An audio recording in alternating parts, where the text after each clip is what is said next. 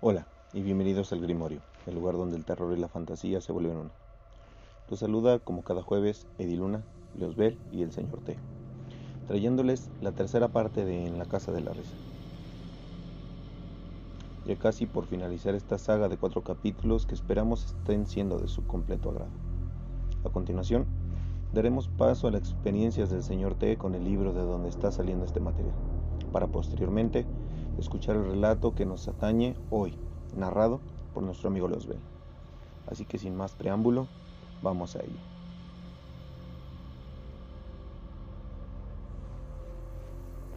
El otro día me encontré una hoja en particular. Me he dado cuenta que no se trata solo de cuentos aleatorios.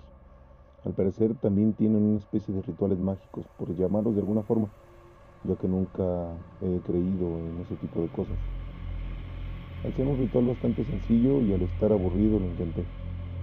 Solo tenía que esperar la medianoche y con la luz tenue observar al espejo por un lapso mínimo de 10 minutos. Claro, esto sin apartar la vista de mi reflejo. Debe existir alguna explicación a lo que vi. Tal vez mi imaginación o el cansancio de mi trabajo me hicieron alucinar. Porque es que lo que estaba al otro lado del espejo no era yo. Ni siquiera estoy seguro de que esa cosa fuera humana. De hecho, ni siquiera estoy seguro de lo que vi. La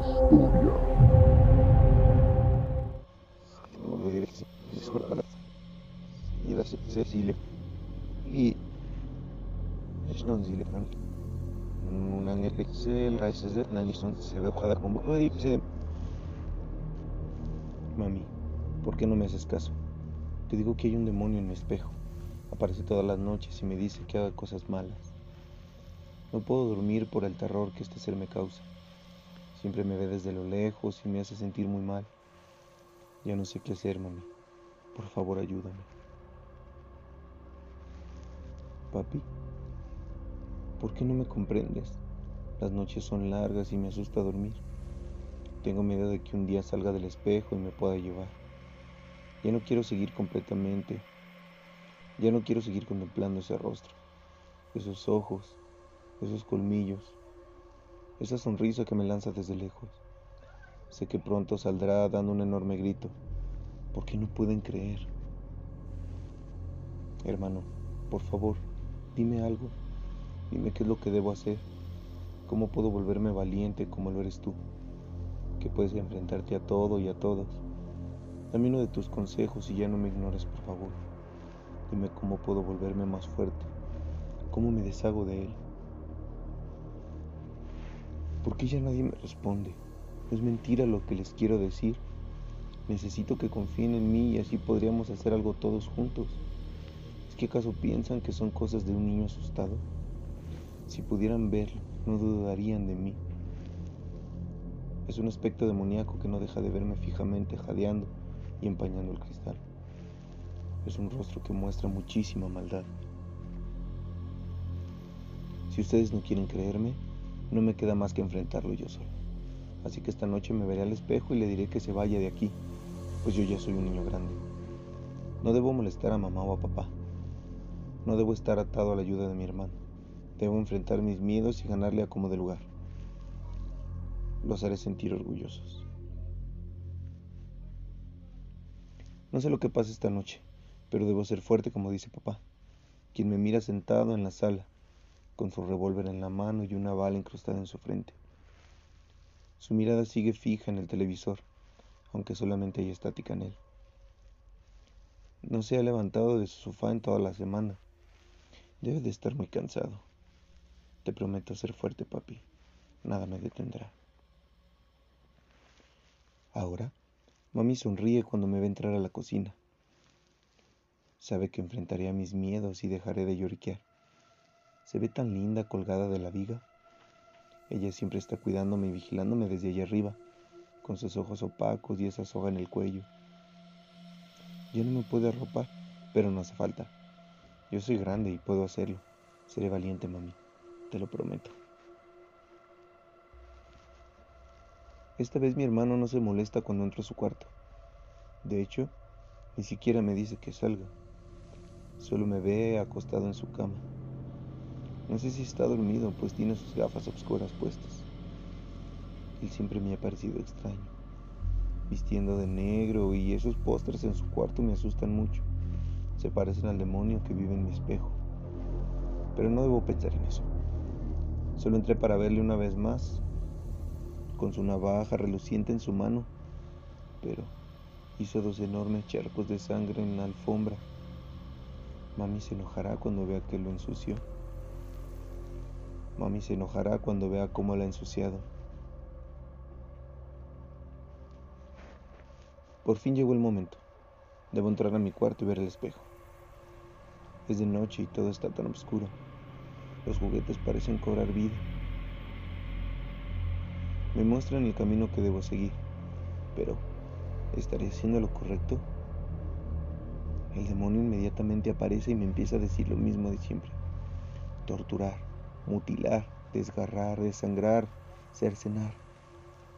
Yo no lo escucho más. Esta noche todo debe acabar. Así que le diré que me deje en paz.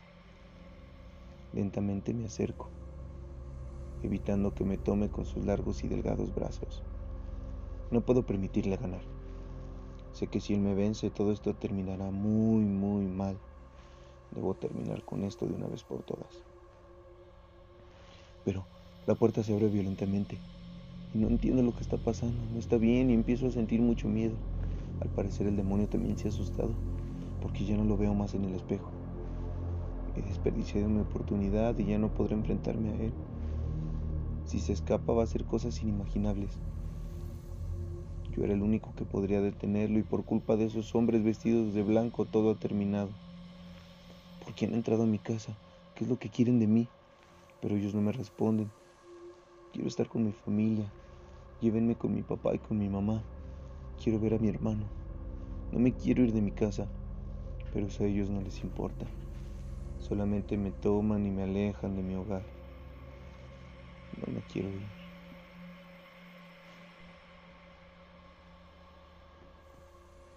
Informe sacado del periódico local. El pasado martes fue encontrado un pequeño niño en la calle de Demencia número 1990. El pobre llevaba dos semanas encerrado en la vivienda junto con el cuerpo de toda su familia, quienes sucumbieron al suicidio. Los cuerpos mostraban distintos grados de descomposición, por lo que no murieron todos a la vez. Se cree que al menos hubo dos días entre cada muerte, pero aún se esconden los motivos de aquella tragedia. El niño parece estar perdiendo su mente así que fue llevado de inmediato al hospital psiquiátrico, donde se, va, donde se llevará a cabo su tratamiento,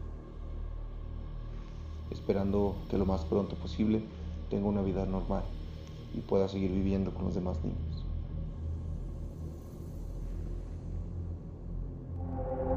El análisis.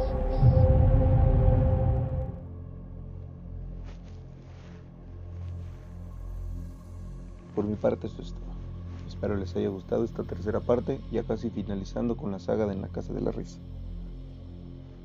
En esta ocasión, eh, tomando en cuenta cómo los adultos damos por sentado todo lo que le puede pasar a un niño.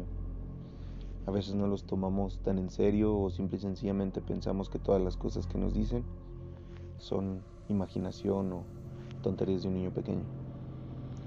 Pero les recuerdo que siempre hay que estar pendientes de nuestros hijos de nuestros sobrinos, nuestros primitos, nuestros hermanos pequeños. Es importante escucharlos y aprender también un poco de ellos. Después de todo pueden también estar pasando por un infierno y nosotros simple y sencillamente no darnos cuenta. Me despido como cada jueves, no sin antes desearles que tengan una feliz noche y felices pesadillas. Hasta la próxima, mis queridos lunáticos. Oh,